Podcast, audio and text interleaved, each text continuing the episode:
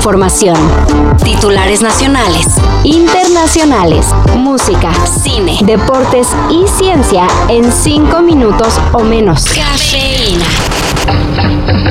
Arquitectura y organización denotan la inteligencia y visión de nuestros antepasados.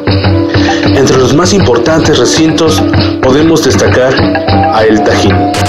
La madrugada del pasado miércoles, sujetos entraron al área arqueológica de Tajín Chico y prendieron fuego en algunas estructuras, dañando la membrana textil que protege a los murales.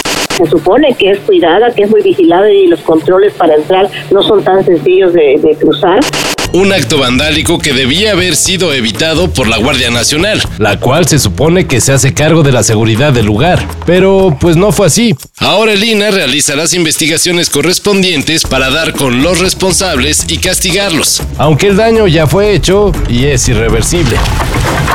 Si tienen planeado aprovechar estos días de descanso para tramitar su credencial del INE, mejor quédense en casita, porque el personal del órgano electoral también se va a ir de vacaciones.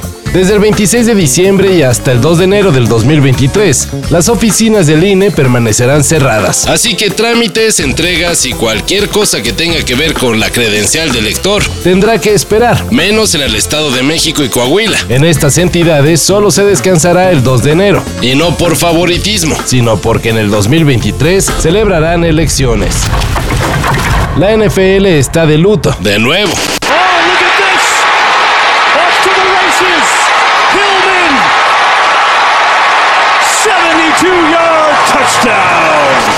Ayer se dio a conocer el fallecimiento de Ronnie Hillman, poderoso corredor que brilló con los vikingos, los empacadores, los vaqueros, pero que será más recordado como parte de los Broncos de Denver, equipo con el que fue campeón del Super Bowl 50 junto a Peyton Manning. Durante su corta pero intensa carrera, Hillman logró 1976 yardas terrestres.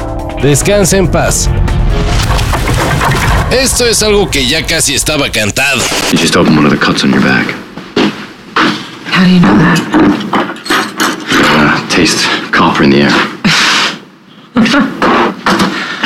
Copper in the air. Daredevil entrará de lleno al universo Marvel y lo hará con Charlie Cox dándole vida al diablo de Hell's Kitchen.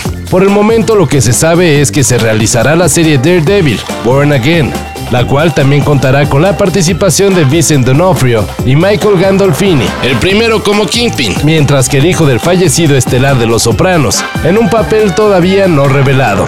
Daredevil Born Again será parte de la llamada fase 5 del universo cinematográfico de Marvel, y en su primera temporada se prevé que contará con 18 capítulos. Matt? Wait, why were you attacking my client? Leapfrog is the bad guy here. He kidnapped Luke Jacobson. He's holding him hostage. I'm sorry that I assumed the guy dressed as the devil was the bad one. Yeah, that's a, that's a fair point. Y mientras cierta ministra está dejando mal parada la UNAM por haberse titulado con una tesis toda plagiada, en el Instituto Politécnico Nacional los científicos están sacando la casta, al dar a revelar que luego de investigaciones lograron descubrir que una planta puede reducir hasta 40% los tumores provocados por el cáncer de mama.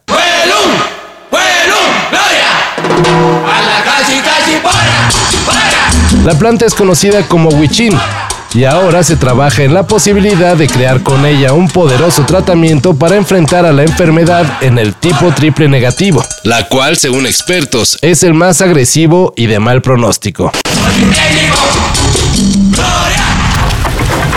Todo esto y más de lo que necesitas saber en sopitas.com. El guion corre a cargo de Álvaro Cortés y yo soy Carlos el Santo Domínguez. Cafeína. Un shot de noticias para despertar. Lunes a viernes por sopitas.com. Y donde sea que escuches podcasts.